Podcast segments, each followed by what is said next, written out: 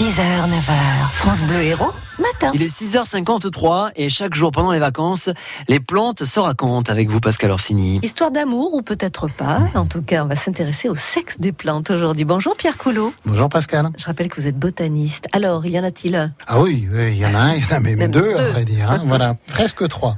Alors, euh, on va faire un peu de botanique fondamentale aujourd'hui et je vais euh, vous rappeler, Pascal, ce que vous avez appris euh, il y a quelques années, il y a très peu de temps, quand vous étiez à l'école. D'abord, sur les plantes, il y a deux types d'organes sexuels. Il y a d'abord les organes mâles qui sont regroupés dans ce qu'on appelle l'androcée et vous voyez tout à fait ce dont il s'agit. C'est l'ensemble des étamines.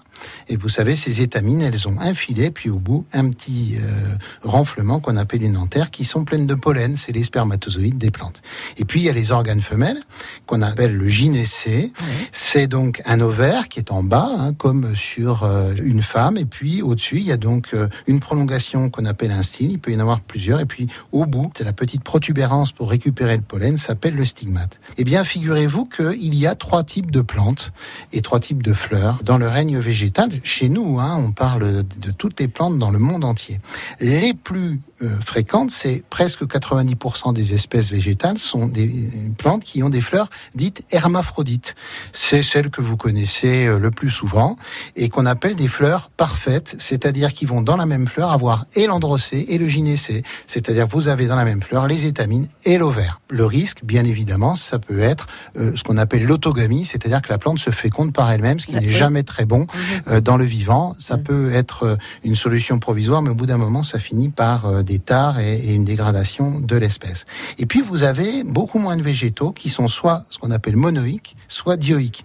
Les plantes monoïques, c'est sur le même pied, vous avez la même plante, vous avez des fleurs mâles d'un côté et des fleurs femelles de l'autre.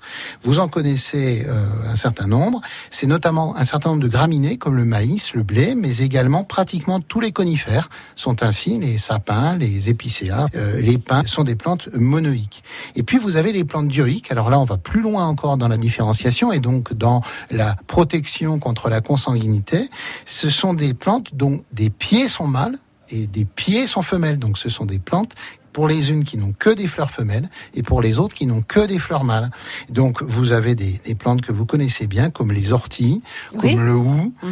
euh, comme tous les saules par exemple. Et tout ça, ça n'est que 5% des espèces végétales. hein, vous voyez, c'est très peu par rapport à l'ensemble. Et euh, ce qui est assez euh, remarquable à analyser, c'est que on retrouve finalement ces plantes monoïques ou dioïques à peu près dans tout le règne végétal. C'est pas exclusivement un marqueur d'évolution qui n'est réservé qu'à quelques familles très évoluées.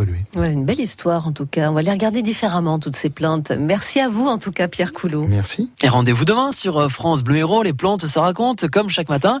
Et on vous retrouve aussi sur notre site internet. Et là, pour le coup, c'est francebleu.fr.